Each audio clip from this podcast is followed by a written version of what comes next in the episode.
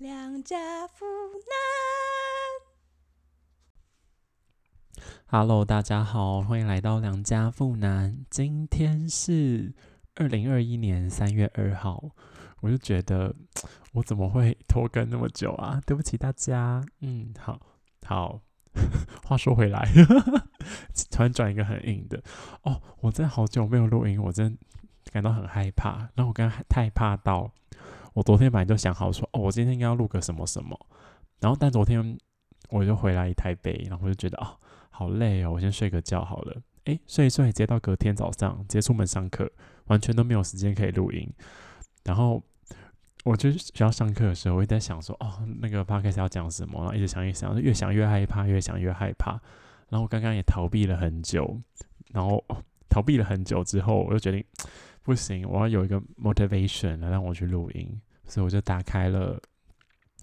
我冰箱里的一罐酒，对，是一个荷兰的清酒，还蛮香的。然后在这边谢谢 sponsor，没有啦，没有谢谢 sponsor，因为那个尤兰达，尤兰达他在那个就是代理商公司上班，然后他们家以前就是有些酒水的生意，所以他们会。有那个员工价可以买到比较便宜的酒，然后他那时候跟我们讲说，都说我要买，我要买，对，因为我个人很喜欢透明系的饮料，对，所以我就蛮喜欢喝那个清酒跟清汤泥的，然后我刚刚就打开了那罐清酒，然后自己做了一杯清汤泥来喝，对，希望我不会越录越康，嗯，好，那那个荷兰清酒呢，还还蛮好喝的啦，但我刚刚就有纯纯。纯清酒喝了一口，就觉得味道还是蛮可怕的清酒，我就觉得香过头的感觉。但套了那个通灵水之后，什么都好喝啦。我觉得还好。Anyway，今天呢，我就我本来一直想说，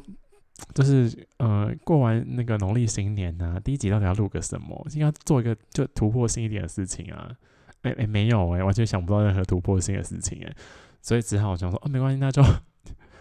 就是跟我以前最擅长的一样，就是很话痨的讲自己最近发生什么事情啊，然后分享一下最近在做什么事情啊，就诸如此类的。然后因为就是前一段时间是农历过年嘛，对不对？大家过年过得好吗？然后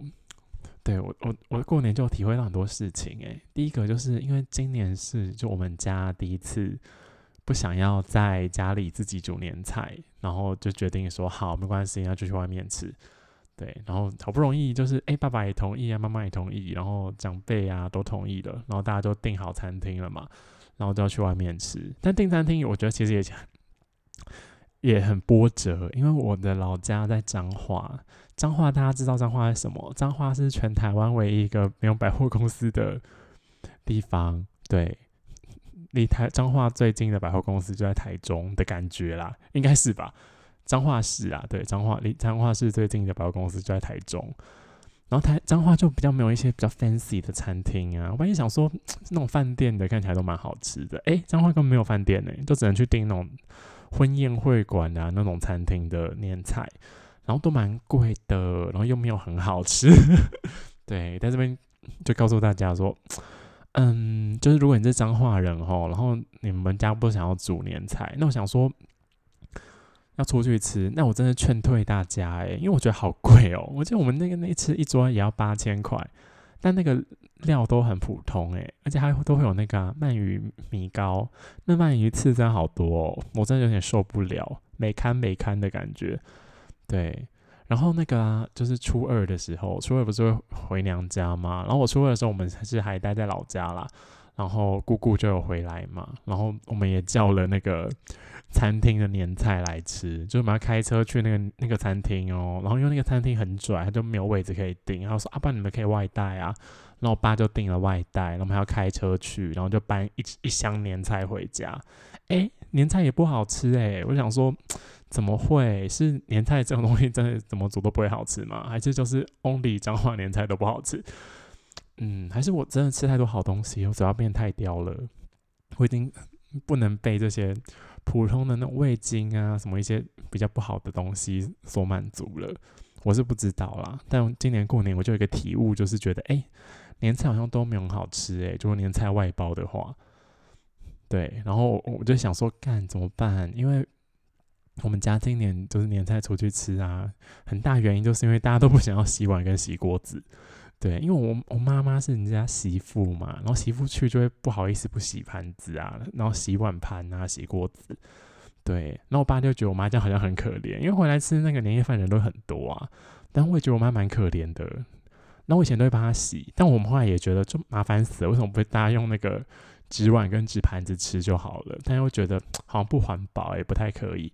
然后所以才决定要出去吃。哎，结果今年出去吃发现，哎，不好吃哎，我们想说该不了怎么办？难不成要 要跑到台中去吃吗？我就觉得哦，会不会路途太遥远呢？好，没关系，就是今年快要过年的时候，我们家应该会再想出一个好方好方法。嗯，好，然后在第二过年的第二个体会呢，就是，哎，我今年打牌都有赢钱哦。嗯，今年手气蛮好的，因为我平常真的是一个没有很爱打麻将的人，因为我就自认为是一个很很没有偏财运的人，而且我平常也不太不太打麻将，所以我同学有时候会找我打。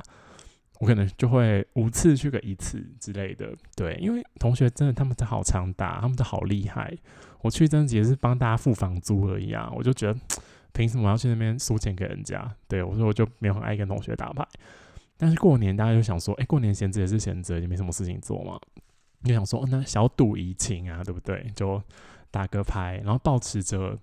就是哎送钱出去的心态，想说啊，反正也是一些弟弟妹妹啊，或者妈妈爸爸。就是阿姨舅舅啊，想说啊，没关系啊，那个就把红包钱还出去，应该也没关系。对，就抱着这个心态，我真赢很多钱。对，但我后来也没有全部拿走了，我后来就哎，请大家吃饭，请大家吃饭。对，好，然后第三个就是我过年的时候，哇，讲出来觉得好丢脸哦。我过年的时候啊，因为真的觉得太闲了，因为我回那个彰化老家都没有什么事情好做。对。因为就一直看剧，但是那电视就只有一台，然后别人会看他们想要看的剧，但我就没有很爱看那些剧，就是一些比较科幻啊什么的，我的科幻就比较还好。对，然后我就开始玩手游，然后那时候我弟就推坑我一个手游，叫《姜饼人王国》。对，因为听起来就蛮丢脸，对不对？想说玩《姜饼人王国》丢脸死了，没有，我觉得真蛮好玩的。对，告诉大家真蛮好玩的。大家还记得以前有一个手游叫那个哎？跑跑姜饼人吗？姜饼王国就是那个那个游戏的后续，诶，就他们跑跑跑跑跑了，哎，跑出了那个烤箱，诶，然后到一个就是饼干的王国，我觉得哇，好可爱哦。对，然后它这些就是一种养成啊，然后结合那种 RPG 的游戏啦。哦，我整个过年都在玩呢，一直狂玩猛玩，因为它还要那个就抽卡，可以抽那个饼干。哦，我真的抽到不行诶，为了集那些钻石，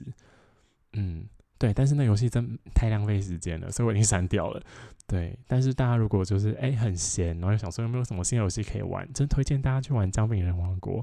对，这也没有夜配啦，但是觉得蛮好玩的，推荐给大家吼。好，然后再来第四个体验呢，就是哎，是不是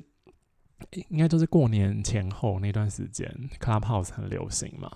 对，因为它就打折，就是哎那个马马斯克。对，马斯克在上面演讲嘛，然后大家就哦蜂拥而至，然后发现说，哎，是邀请制的，邀请制三个字真就很有有莫名的魅力，跟限量一样，跟那种会员制一样，就觉得哦好赞哦，是邀请制，我一定要想办法进去。对，然后那那一阵子社群上就很疯嘛，就进去啊，然后大家都在开啊，然后可以跟可以听那些明星啊、有名的人啊，他们的私底下在讲什么啊，聊什么天啊，诸如此类的。对，然后因为我我也我也拿到了那个邀请嘛，然后我就进去了嘛。然后我个人在里面的体会就是，我真的觉得无聊大于有趣很多诶。就是如果你没有，就真的很想要听某一个议题，或者很想要听某一个人讲他的专业知识的话，我觉得无聊的那个情形真多很多诶。这样讲，反正反正我也没讲是谁很无聊嘛，对不对？所以应该没关系吧。反正我真的觉得无聊的事情很多诶。但我觉得里面还是有些蛮好笑的啊，就是很里面会有些办一些比赛啊，说故事比赛或唱歌比赛，我觉得蛮好笑的。因为说说故事比赛，我真的听了两届，哦，真的很多很难听诶，我说这就很气耶，因为说故事比赛他们都三更半夜在那边说故事，然后就大家就一直上来讲一些烂故事，一直被淘汰，我就觉得哦好气哦。但我又想说下一个故事会不会很精彩，我就不敢跳出去，就觉得啊好难过，嗯。还有什么？哦？歌唱大赛，歌唱大赛 我觉得很荒唐，就是他们会有一些，就其实就只是路人哎，然后就假装自己是一个歌唱大赛，然后把那个头贴的换成那英啊什么什么的，然后有人就会上去唱歌，然后他们还会讲评，我就觉得讲评真的太好笑，对我就觉得很幽默啦，Clubhouse，对我现我已经很久没有打开过了，嗯，我好像只有我唯一一次认真用过，应该就是因为那时候觉得很新鲜，然后我就就跟那个。同学在上面聊天而已，对。但我想说，哎，为什么在上面聊天？为什么不在那里聊天就好？想说，说也是，说也是，好。然后第五个，最后一个过年的体会，因为过年大家是不是就常常会聚餐嘛？聚餐的时候是不是就要有那个 wine pairing？没有啊，就是就是常常会需要一些酒水的部分嘛，对不对？因为大家现在也年纪稍长啊，可以开始喝一些小酒啊。对啊，然后每次吃饭几乎都会喝酒，然后我不知道大家有没有一个困扰，就是就是有些人喜欢喝，就我个人其实比较喜欢喝调酒啦，但那种聚餐的场合怎么可能会喝调酒，对不对？对啊，然后大家其实都会想说，那就去去买两两三瓶红酒来喝，哎，但是就是你的长辈啊，说哎，你去那个超市买红酒，然后就说好，然后就去那个超市买红酒。然后全联的红酒柜那么大个诶，然后里面那么多瓶，到底要怎么调？大家是大家有没有过这种困扰？因为你每次在那边看那个价钱，但看那个价钱其实也看不出个所以然。然后他们那个介绍都会讲的很就冠冕堂皇啊，就说哦怎样怎样，春天的气息呀，什么酸甜呐、柔顺啊，巴拉巴拉巴拉，然后分什么新世界旧世界啊，对。但是我这种。红酒小白，我就不知道什么是什么新世界旧世界啊，然后我就看不太懂。然后后来就发现说，哎，有一个 A P P 是人家介绍给我用的，有一个 A P P 叫 Vivino，我觉得真的好赞，而 且它可以图像辨识，哎，所以你就打开那 A P P，然后它就会有一个就是让你拍红酒的一个功能，然后就拍红酒，他们就会图像辨识那个红酒的酒标，然后就会说，哦，这瓶是。嗯，哪里哪里的，然后最重要是就是大家给他几分，对，那他的几分是就是因为那支酒可能在别的国家都已经卖过了嘛，所以很多个国家都喝过，然后上去这个嗯平台，然后给他这个分数，所以要是大家都觉得好喝，那那瓶酒一定很好喝啊，对不对？对啊，然后而且还可以设定设定那个 rank，你也可以逆向操作，就是你先找说，哎，我的预算是我想要买一瓶可能。呃，七百到一千五的酒，然后七百到一千五的酒，他们就会有一个 ranking，就会看说，哦，七百到一千五这个 ranking，然后在台湾就是哪一哪一支酒它的评价最好，你可以直接去找找看有没有这支酒，或者直接问店员，对，不然你在那边一个一个拍，我觉得也很有趣啊，就可以看到说，哎，这支上面它的那些就好像得过什么什么奖啊，然后上面有一些评语啊，然后写的花枝花枝乱颤，花枝乱颤嘛，写的 冠冕堂皇的。对，但结果它的评分很低，就知道哎，好像也不太能买哦，对不对？好，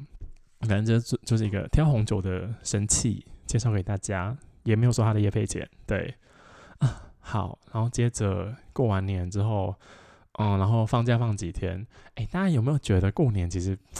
不太算休息耶，有吗？因为我觉得过年其实蛮忙的，因为很多杂事情要做啊，就要拜拜啊，什么巴拉巴拉的。虽然拜拜那些，我也觉得是就很有意义的事情啊，但我就觉得蛮累的，还要一直去吃饭呐，然后小 social 一下啊什么的。然后我觉得重点是舟车劳顿啦，虽然我根本就不会开车，有我就直接坐在那边坐车，但我觉得坐车也也很辛苦。对，像是我在想初二还初三的时候，我有同学从。彰化开回桃园，从从从晚上七点，然后然后开了六个小时，就十二点多才到桃园。我就觉得哇，怎么可能六个小时我都可以飞到青森呢？然后怎么开六个小时太可怕了？对他们中间一直要在休息站下车，不然那个膀胱要爆炸。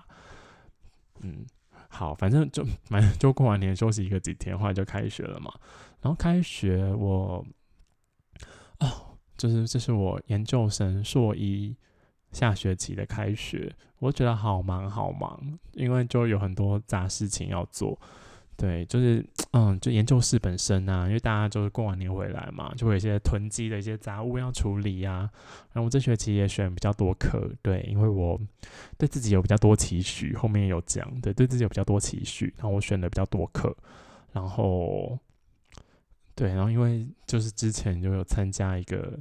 就跟同学一起去组队啊，然后参加一个比赛。然后，哎，那个、那个、那个比赛哦，开始的那一天就是我当兵的那一天呢。所以从我当兵的那一天开始，然后一直到那个就是开学的那一天，然后我们才跟同学碰面，然后我才知道说，干那个比赛已经在比了哦，原来已经比了一个多月。然后我什么都不知道，我根本就 我根本就不知道那个比赛是真的。哎，我们真的有报名成功，我们真的有进行哦。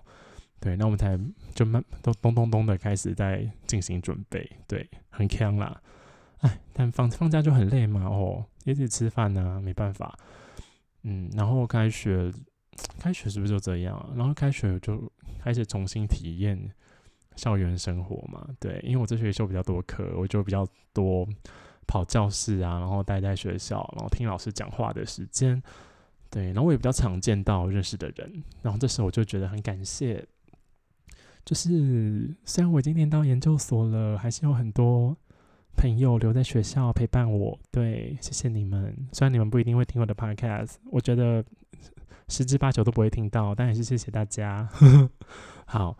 然后哎，然后再来，我就要讲到就是新的一年，讲新的一年超怪，因为现在根本就三月二号了。但我反正我就想说，对我来说，什么是新的一年呢？哎，新的一年就是我收到那个唐启阳二零二一星座运势。的那一天开始，对我来说就是新的一年。对，然后我昨天终于收到了我的唐老师的今年的星座占卜书，然后我就很认真的看了一下，然后我就觉得哦，对今年自己就有很多的期待，跟一些觉得哦，嗯，应该要怎么做的方向。对，因为我就是迷信大王。对，好，然后我对对第对自己的第一个自我期许呢，就是。嗯，因为我是摩羯座，对，然后里面他就花了很蛮长的篇幅在写这个，然后我其实一直对自己都有这种感觉，就是他他就要告诉我说，就是我应该要把方向更加明确，然后我做事情要有所筛选，对，就是不做事情不能只靠意志力来完成，对，因为我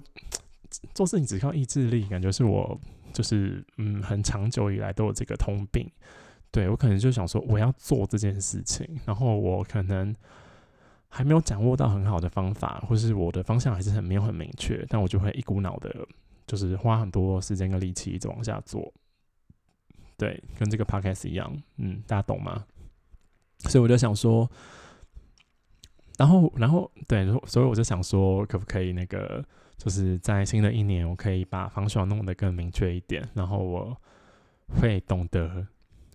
什么该做，什么不该做，然后我应该把重心回归到，就是把品质提升的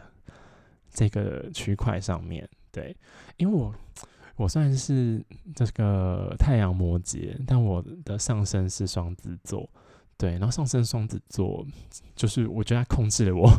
就是个性上很大一部分，就是我非常非常喜新厌旧。对，不管是在就是嗯，课业方面呐，或是兴趣方面呐，或是感情方面呐，我真的就是都是一个很分心、很很很发散，然后很容易喜新厌旧的人。对，所以我就感觉我一直在追求的一个想要把事情保持新鲜的方法。对，但是摩羯座那部分的我又知道说，就你只有。一直努力、持续的耕耘做下去，你才有可能会做出一点成绩。对，所以我心中一直都有这两个力量，然后在一直拉扯我。嗯，对，所以我新的一年我就想说啊，不行，我应该要真的来正视我自己的这个问题。因为我大学四年，我真的人生过得太发散了，我真的什么都做诶，然后现在，我现在突然硬要回想起来，哎，什么都想不到诶。然后我就觉得，好像就是都已经二十三岁了，人生好像不能应该这样继续过下去，所以我应该要把方向弄得更明确一点。嗯，然后懂得筛选，懂得拒绝别人，对。然后第二个就是，它里面就提到那个关于财务压力的事情。对，财务压力的事情，我个人其实就觉得最近蛮有感触感触的。对，虽然不是说我家有遭逢什么变故啦，但是就是就是就很多人认识我，你就知道，就是就我就其实这这是一个对工作没有很没有很有热情的人。对我对生活很有热情啦，但我对生就是工作本身的热情没有那么大，就可能是我还没有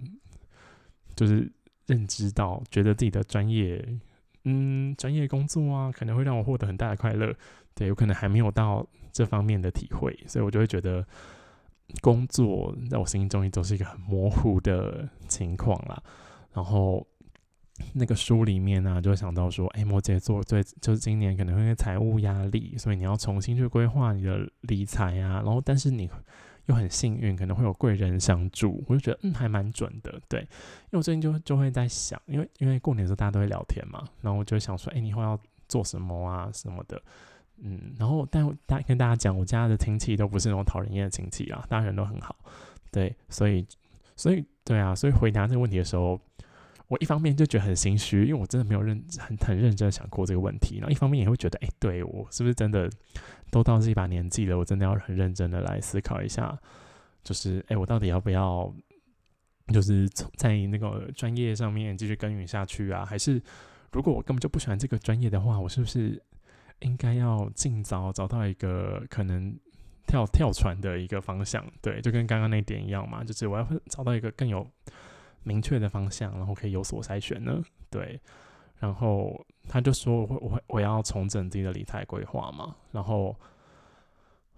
我就要一直又一直说，然后我这样被自己气死哎！好，我要继续继续注意这件事情。好，OK。然后理财干你啊！好，没关系。理财方面，因为我弟，我弟他自从高中毕业之后，他现在在念大学一年级，他就突然很很着迷于理财这件事情。他他读了超多就是理财相关的书，然后对他常常也会跟我爸讨论，就是现在经济概况啊什么什么的，对，然后我然后我每在旁边听，我觉得哇，你们好厉害哦，你怎么怎么都会知道这些东西。然后爸有时候吃饭的时候啊，他可能会聊一就聊投资啊，或聊股票啊，那我弟弟都可以侃侃而谈，然后在旁边听，我觉得嗯，好厉害哦，对，对我。嗯，所以我就觉得啊，我应该要就是正视自己理财这一块。我应该对，因为他们都说人不理财，财不理你嘛，对不对？我根本就也深刻的知道这件事情，但我就对那些数字很没有兴趣。我就觉得自己不能再这样下去了。毕竟在这个资本主义的社会，钱还是一个很重要的事情嘛。对，我想说，反正我弟都有吸收那么多知识了，那么多知识了，我可以请教他，就说，哎，可以值得从哪一本书先下手啊？然后来重整一下我个人的理财规划。对，因为很多认识我的朋友都知道，我人生的梦想就是存到两千七百万，然后退休。对，是是不是很很微小，但也超没用的梦想？对我人生梦想就是存到两千七百万，然后退休。好。然后第三点呢，也是来自于，好，我喝一下酒吼。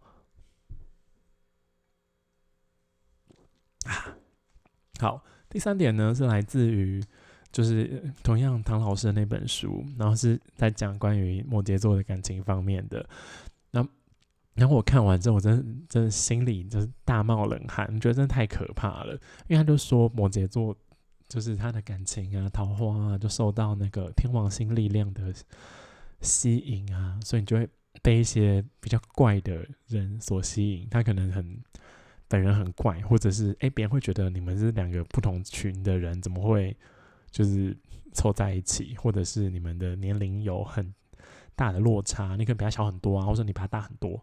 对，希望我不会跟年纪比我小很多人在一起啊，我就觉得 会不会太怪？对，反正对，反正我就看到这点，我就很害怕。对，我还马上看到这点，我马上就传那个 line 给尤兰达，就就跟他们说：“哎，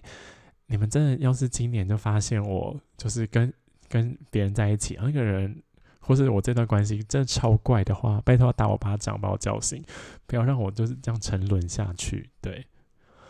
好，反正这就是我心中会觉得，干太可怕了，我要好好注意一下。但但心中另外一面就觉得说：“哎，对，因为我其实 蛮容易被很怪的东西吸引的，因为有时候。”有时候就是同学就会说那个谁谁很怪，对，然后我我我也知道他很怪，但我又会就会很好奇，想说，干他那么怪啊，平常到底在干嘛？对我就觉得哇，有这个心态，感觉真的很危险呢。因为慢慢去探究，会不会就开始喜欢人家？会吗？突然又觉得会吗？反正我就觉得，就就怪也可能对我来说是一个吸引力，所以我就觉得蛮害怕的。我又不太想要跟真的很快的交往，对，所以。就是这个桃花的警报也放在我新的一年的对自我期许里面。好，然后新的一年还有一个自我期许呢，就是在身体管理的部分吼，因为我啊，就是嗯，就前一段时间去当兵嘛，然后当兵那一段时间是瘦了很多，然后当兵也养成早睡早起的习惯，然后一过完年呢，哎，全部都没有了呢，嗯，然后就开始。我就想说啊，不行，真的要开始认真运动。毕竟我兵都已经当完了，就没有理由再想说哦，没关系啊，我要拼那个呃怎么送兵啦，我要拼免疫啊。哎，没有，已经没有这种事情了。我根本就当完了，我已经尽完我对国家的义务了，我也可以开始对自己的身体负责。对，所以我就觉得，就会觉得开始，嗯，就是更努力的去运动。虽然我以前就会运动，但我现在会更努力的去运动。然后我会在就是口腹之欲上面。控管多一点，对，像是我今天晚上我就自己煮了，对，自己煮就会比较健康一点点了，嗯，健康很多，嗯，好，然后再来第四，在第五个期许就是，希望我新的一年可以成为一个 负责任的人，对，讲这一点就会觉得好像蛮怪，好像我是一个很不负责任的人，就是例如说我就是停更那么久嘛，没有。我我一直觉得自己是一个很就蛮不负责任的人，对，但我的不负责任又不是就是那种渣男的那种不负责任，对我我是，哎，就是最近有一个就是嗯，I G 上大家蛮常在分享的，就是有有一个颜色测验啊，就是他说，哎，你是哪一个颜色？他其实就是那个人格的测验啦。反正我我我就做了那个测验，对我真是迷信大王哎，我先讲完那个。星座书，然后现在马上在讲那个心理测验。好，反正不管，反正我做出来那个颜色测验的结果是蔚蓝，那我就觉得蛮准的。还是我看每个都会觉得蛮准的，不重要，反正我觉得蛮准就好了。跟大家分享，就是我的颜色是蔚蓝嘛，然后上面的字就写说，虽然你沉默寡言，但有时却是调皮的懒惰天才。对，然后他就说你的性格是什么呢？他说我的性格是平平常沉默寡言，对我平常真的。嗯，有吗？我平常沉默寡言吗？哦，就平常就是，如果不是跟熟的人，我真的不太讲话的。然后他说，但是遇到自己感兴趣的领域，对的话，就会对话连篇，对，就会一直讲一直讲。我觉得哎，还蛮准的。就是如果就是谈话的人就提到，就我很有兴趣的事情啊，或者是。哎，什么书啊、电影啊？哦，讲书跟电影，我觉得好做作，好像我自以为自己是文青哦。就像讲美食啊之类的，我就可能就觉得，哎，很棒，我就很愿意，就是继续聊下去，或者聊旅游啊，去哪里玩呐，我都很有兴趣，就会一直讲。但是如果讲到一些就是哎有数字的，我真的对数字就很没感觉，我就会很难继续讲下去，或者是我会想说，我会就会冷处理，这样更没听到。对，sorry 啦，跟大家道歉。然后。再来还有就是，哎，喜欢书却懒得读，只列出想读的书的列表。哦，这点真的超准，因为我我个人有就蛮蛮爱看，蛮蛮喜欢书的。因为不好意思讲蛮爱看，因为真的有一阵子看很少很少。然后我也很很喜欢去逛书店，对我就很喜欢逛那个成差书店呐，就有很很很大一栋的那个成差书店，但我都会在博差来去买。对，所以我在成家书店就是逛，然后会翻嘛，然后看到说，哎，这本感觉还蛮好看的，然后我就会把它就拍下来，然后我就想说，哎，我要去博差来买，哎，要么就是拍下来之后一直放在手机里，完全都没买，不然就是买了之后根本就没有看。对我从博客来拿，我每次都一直去收博客来包裹，然后把它拆开，然后看到那本书，然后拿开，哇，好好看哦，然后看个一页，然后就现在堆在旁边，因为我还有很多前面都没看完，那我还。我现在应该累积至少有，我就有十本吧。我十本书都是就这个情形，就是我买来的，但看了一两页之后都还没有再看过的。所以我就觉得今年我要对就是这个这个消费行为多负一点责任，那我就要多读书。好，然后我们继续那个颜色测验吼，然后下面还有一点，我觉得这真是我人生的座右铭诶，最不喜欢复杂麻烦的事，如果遇到会推迟到最后。对，这真是就我人生的座右铭诶，我是觉得这样虽然很不好，因为我真的很很我这个人真的很怕麻烦。对，因为我就觉得我有一些事情，我觉得我能力可能足够去解决，但我可能会因为觉得好麻烦，我是好懒得去做。对，所以我就会不去做，会想要把它推给别人，或者是我会等到有人受不了，然后自己来承担这个事情。哎，就像是就最近上课啊，就是老师可能就会说，哎，有没有人愿意去帮大家印个课本？对，然后印课本其实也没什么大不了的，因为那种就是图书馆就可以印了嘛。然后图书馆根本就在那个就是我研究所 研究室的隔壁。然后我想说，其实蛮近的，我可以去印。但我又觉得 觉得就是去印课本，然后再搬到教室，蛮麻烦的。对，所以我就会觉得，嗯，先不要不要不要举手说我要帮大家印好了。对，然后就会等等等，等到真的真的要是真的不行的话，我可能就会举手。但等等等等等等等，一定会有人举手嘛，对不对？然后这件事情就会落在别人身上，然后我就会落得一派轻松，但是又会觉得说，哦，我其实是有这个能力去帮大家做到的，为什么我都不去做呢？为什么我会那么怕麻烦呢？对啊，好，对，所以我我个人是觉得我自己怕麻烦的事情是像这种的啦，还有比如说。啊，情感上其实也是啊，情感上我已经蛮怕麻烦的，就对方开始变得有点烦，有点小小烦、小黏的时候，我可能就有点受不了，我就会，我就会，我就会直接黑单人家。哎，这讲出来就蛮丢脸的。好，没关系啊，反正讲出来讲出来了。好，没关系。那我们继续那个颜色测验哦。然后，对。反正他就最后面就说：“我不愿意伤害他人，也不关心他人，属于个人主义者，缺乏同感能力。”对我觉得，就是我就觉得，虽然我这个人就是哎，也也也念过半个中文系，也受过很多文学的熏陶，我就觉得我同感的能力应该是蛮强的。但是我在现实生活中，我也的确常常感受到自己的同感能力很弱，就像是比如说。嗯，可能有身边的人遇到一些不好的事情，对，他可能会有些情绪啊什么的，我就会觉得，就是哎，事情都这样子，还阿不然要怎么办？有什么好生气的？对，或者是别人可能很难过，我可我不太会，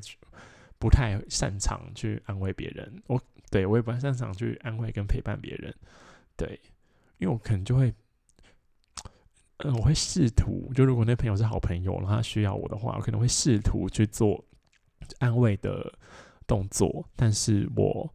可能很难，就是切身处地的去同感到，就是他所感受到的悲伤，我可能是比较难做到的。对，然后我会觉得有时候会觉得蛮麻烦的。对，哦，讲出来会不会没有朋友？但就是朋友们，我真的很爱你们。对，就有时候有时候会觉得好还蛮麻烦的，就是。嗯，比如说别人遇到一些不好的事情啊，可能要打烂给你，要跟你讲，可能会讲很久啊，诸如此类的。有时候我要深呼吸一下，然后才可以把烂接起来。对，这我觉得这也是我就是蛮算怕麻烦，然后会常常逃避的这一种的这个性格的一部分啦。所以我就觉得我应该要变成一个多负一点责任的人，对，就不能事情不能再那么逃避下去了。有时候就是我应该承担的事情，不应该。就是一直用拖延的方式，让别人就是看不下去了，然后把那个事情做掉。嗯。然后刚刚有说到一点，就是嗯，多读书嘛，对不对？就希望我新的一年可以多读书。我真的有，对，我在那个嗯，过年完，然后开学前那一小段时间，我就读了两本书，对，想跟大家分享一下。对，哇，今天今天今天节目好好好 relax 哦，是因为我喝酒嘛？好，没关系。就是我读的第一本书，它叫做已经不是新的书了，是我记得应该一两年前出的，然后那时候卖的很好，叫《大脑这样记忆，什么都学得会》。对，它其实就是在讲，就是哦。我觉得大家应该看过那种什么，我在我在台湾也有这种这种综艺节目，诶，就那种最强大脑，就是陶晶莹主持的，就那种节目，他们就他们脑袋很厉害，他们可以背很多东西。他们在讲，就是哎，就是这些记忆记忆高手，就他们可以背，比如说扑克牌的花色啊，或者人名啊，或是那种图像啊，就这种这这些东西，他们到底是怎么样用什么方法去记忆的？就是到底是他们真的是天才？还是就是一般的我们这种正常人，只要经过就是正确的方法，然后正确的练习，我们也可以成为那样子的记忆天才呢？对，那本书在讲这件事情啦，就是他这本书的作者是一个记者，然后他就真真的去跟这些记忆高手学习记忆的方法，然后他也去访问了很多这种记忆力高手，然后也也跟那个就是诶。脑科学的人合作，然后想办法去研究探讨，就是哎，记忆这件事情到底是怎么样？我觉得里面有几个事情比较有感的啦，就是为什么我们现在人变得那么记那么健忘呢？很大的一部分就是因为我们的那个三 C 啊这些产品，让就是记录下来这件事情变太简单了。因为以前的人，他们可能。根本就不会写字，或者是他们，嗯，就是哎，这也是就是那个文学史会讲到的那物质层面嘛，就是以前他们写字可能写在竹简上面，然后再刻在石头上面，就是这些事情不是一个简单的事情，所以他们就会比较强调说，哎，就是你们直接用脑袋把它记下来，就比你在那边用刻石头还要快很多，对，所以。以前人可能记忆力就会比较好，然后现在的人就是因为，比如说，我就现在要就是比如说现在上课啊，我就觉得小学的时候上课好像就比较容易记得起来。当然有一部分是因为小学的那个课程都比较简单了，但就会觉得以前好像不会写那么多字，所以也不太会抄笔记，所以那时候在那边坐着听一听就可以马上记下来。但是就到了大学啊，大学生真的最爱抄笔记了。然后，因为大老师就有投影片嘛，然后老师就讲话，然后就要把我就会把就是一些重点就抄在那个投影片上面嘛。然后我真的觉得，哎，写下来马上就忘记，就是我这节课写下来，我下一节课马上就忘记了。对，所以它里面就有讲到这件事情啊，就是因为你把它写在某一个地方，你就会觉得说，哎，我真的我知道在至少知道在哪里，我再去找。就可以马上看到了，所以你大脑就会觉得，哎，好像没有那么值得把就是完整的内容记下来，所以他就会选择就是，哎，先把这一块遗忘掉，因为大脑是一个很耗能的器官嘛，对，反正就是大概是这样啦。我就会觉得，哎，蛮有感触的，因为我就是后来买了一台 iPad，然后我现在听到什么事情，我觉得，就我前一阵子都会听到什么事情，我就就是重要事情啊，或者应该要做什么事情啊，我就马上把它记到我的 iPad 里面，然后。我觉得马上忘记，对我每次都打开来看，不然我根本就不会记得。我就一直每次我都很害怕，想说要是有一天我的 iPad 掉了，我真的什么都不会记得，诶，就蛮可怕的。然后那本书里面还有提到，就是，嗯，就是那些记忆选手啊，就他们要怎么记？比如说他们有人可以记两副扑克牌的花色，就一百零几张，他们到底是用什么方法去记忆的？然后他们也会讲到一个 My Palace，大家有没有看过那个《新世纪福尔摩斯》？就是那个。英国英国人演的奇异博士，奇异博士的那个男演员演的，对我很喜欢那个那部影集，大家可以去看。就是新世纪福尔摩斯，他们他他也会用，他也会每次想事情就会说，我在进入我的 My Palace。对，所以真的有 My Palace 这个事情，诶，就是他们会记忆一个空间，比如说可能是他们自己的家啊，然后他们会用图像式的记忆法，就是比如说我现在想要记的事情是，嗯。像是什么？我想想看哦，指定阅读好了，是不是很多那种就是，嗯，就是文学啊，文学院的人，他们常会收到很多指定阅读，对。然后指定阅读这件事情怎么记呢？你可以把它指定阅读这四个字，如果你单纯是这些符号，就很难记下来。你要把它转换成一个画面，像是比如说，哎，某某的老师他出了指定阅读，好，然后我就想，我就会想一个画面，就想说，哎，某某老师他指着月亮。对，然后我就把某某老师指着月亮的这个想象，把它想的越来越具体，越来越具体，具体到就是它变成像一幅画一样。然后，对，然后因为图像式的记忆就可以留在我们脑袋里比较久。对，所以我只要每次突然想到这幅图画，我就可以想到说，哦，某老师出了指定阅读，对，这也是一个我讲的很 很简单的一个举例啦。它里面有比较长的那些论述，对，反正他们就会用这种联想的方法，联想联想，然后把它转换成那个图像的方法。然后他们也会讲到心智图啊，然后大脑啊，然后大家要刻意的练习，然后才可以增进自己的记忆力。对，那本书大概就讲这些事情了。然后再来就是另外一本书呢，是我我觉得我可能高中的时候就买了，但一直到现在我完全都没有看完的。然后我一直哎，一直到现今年我才好第一次把它看完的，是江户川乱乱步的《孤岛之鬼》。对我觉得我当年买它，应该是因为那个封面是旧井纯画的，他画的真的超美。但里面就是嗯，好像没有那么好看，对，因为江户川乱步是日本的，就是很前辈的推理小说的推理小说家嘛。然后《孤岛之鬼》呢，这一个这一部小说，我不会说它很好看，对，因为我就觉得那时候他们可能在推理小说这方面发展的还没有很成熟，他可能没有看过，哎，可能没有看过，嗯，比如说福尔摩斯啊，诸如此类的，就是他们。那个案件可能会比较缜密，然后我觉得有一个有一部分原因，就是因为就是《孤岛之鬼》这一部小说是，嗯，江户川乱步他在报纸上连载的，对，所以报纸上连载，我觉得可能这连载这件事情，可能就会对他的创作产生影响，对，就他那个一段一段一段一段的嘛，然后也会有时间压力啊，因为你可能就就说要连载到什么时候嘛，不然就是。有一天，编辑就跟你说：“哎，那个我们下个月要登别的哦，然后你现在快把那个故事收尾，然后就啊，马上把它写完。”对，我觉得后面有点匆匆啦。然后，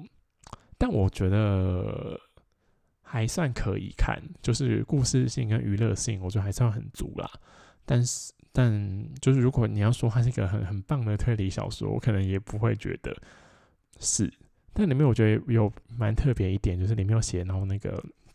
同性恋的部分啦，对，然后同性恋的部分，就就我觉得就可以窥见，就是那个时候的日本人，就是例如说江户川乱步他本人到底是怎么去看待同性恋这件事情的，对，然后因为它里面就是会有讲一些，就可能现在以现在，尤其是这个现在这个社会时空，可能会有些比较政治不正确的话，然后。后面在这这本书的最后面，我觉得那个编辑就很有很有意思啦，就写一段话，就是就是这本书里面的一些指涉的一些称谓，可能在现在的眼光看来，就是可能不是很恰当，可能很很政治不正确，然后可能对别人会造成不舒服，但是它基于一个就是尊重作者、尊重历史、尊重那个时代语境的。立场下，然后把这些称谓都保留下来。对我，我，我反而对后面这段话觉得比较有意思啦。嗯，然后那部小说我觉得比较还好，大家可能有钱有闲的时候可以去看一下。对，然后最后一个我想要分享的，哇，我还可以分享最后一个吗？我已经讲四分钟嘞，没关系，我讲完好了啦，反正就漏漏场，大家就听着睡觉好了。最后一个就我要分享，就是我最近在 Netflix 看的那个。嗯，电影叫《饺子》，对，它也是一部，它是一部港，它香港的三级片啊，但是有三级片，惊恐的三级片的这种感觉。对，这部片是宋小姐推荐给我的，因为我跟宋小姐是鬼片姐妹花，我们最爱看这种恐怖片跟鬼片了。然后我我们怕吗？我们真的怕的要死，但我们就很爱看，我们就真的超爱在电影院被吓到。对，然后饺子。就是饺子，这时候宋小姐叫我看饺子的时候，我本来有点不相信她，因为她常常骗我去看一些就蛮难看的电影，对。但是饺子，因为我后来就查了，就发现，哎，她有得金马奖，就她的最佳女配角是白灵得的。然后白灵，大家对白灵有印象吗？就是去年的金马奖，她有来台湾，然后参加那个金马奖，然后她整个人就乍看之下很疯癫，但我觉得她的。每每个一言一词里面都 蕴含着大智慧，对我就觉得哇，是白领诶，那应该可以看一看，对，然后我就去看了饺子，我就觉得饺子这，我觉得还蛮好看的，对，就是虽然它就只是一个，就是可能是比较惊悚、比较鬼片，然后里面有很多就很裸露的那种场景，因为毕竟也是一个三级片，对。然后三级片其实也不不代表是裸露啦，反正它就是一个三级片，它是一个鬼片嘛。然后里面还有一些就是嗯肉体的成分。然后饺子应该可以跟大家讲这个故事梗概在说什么吧，因为一看就知道啦，就是他们会吃，就是白灵在卖婴儿做成的饺子。对，白灵在秘密的卖婴儿做成的饺子，然后那些婴儿就是那些从医院里面堕胎。就流出来的那些胎儿的肉体，然后他就会从医院把他带到他的家，就他的店，然后会做成饺子给客人吃。然后他标榜的就是吃婴儿肉做的饺子，你就可以青春永驻。对，因为白在那个那部剧里面的白灵本人就是青春永驻，他就那时候他已经什么六十几岁了，但都还长得。超瘦，然后皮超紧，然后看起来超漂亮、超艳丽的。对，然后这部片的一开始就是杨千嬅演的，就李太太嘛，就李太太，她以前是一个当红的女星，然后后来就结婚啦，然后老公就经商嘛，然后她就在家里啊当贵妇啊，然后慢慢慢慢的就人老珠黄了，然后她经商的老公啊就开始会出轨啊，有小三啊，然后小三还怀孕啊，然后。李太太当然就觉得很不甘呐，然后她就从不知道哪里耳闻，就是哎，白灵的饺子它可以让人家就是恢复青春，对，因为她她可能觉得说，哎，她老公出轨就是因为我已经没有当年那么漂亮了，我已经没有当年那么青春了，所以人家才不喜欢我，对，所以她就是吃了白灵做的饺子，嗯，然后我觉得就是饺子这个意象。我觉得蛮，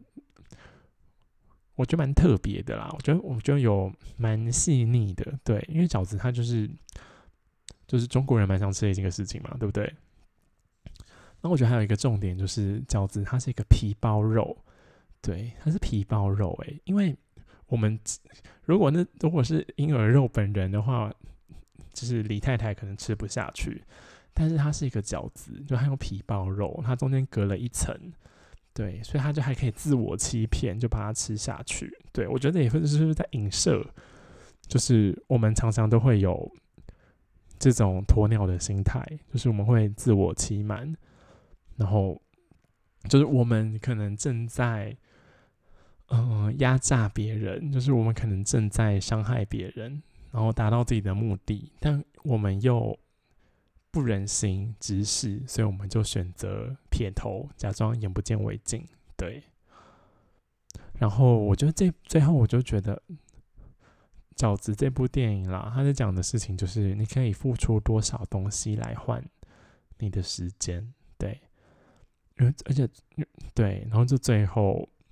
就是那个李太太杨千嬅嘛，因为她为了想要。一直都那么青春下去，她为了想要她老公一直都很喜欢她，她最后就变成跟那个可怕的白灵一样，这做做起了一样可怕的事情，她甚至比她更决绝，对，就蛮可怕的。嗯，好，我今天的 podcast 就讲到这里，下个礼拜我一定会认真的规划一下我要讲什么。我可能会去看那个艾怡良的那个电影，对我很多人都觉得那部电影感觉就很是我的菜，就问我说：“哎，怎么没有去看？”因为我看了那个预告片，看起来没有很好看，所以我就一直没有很想要去看。但是又有人去看了之后跟我说很好看，所以我想说 OK 啦，我可能会姑且一试。嗯，好，就最后我是良家富男，想要多认识我一点的话，或是不想要错过节目资讯，欢迎到我的 IG 来按赞留言交流。我们下次见，拜拜。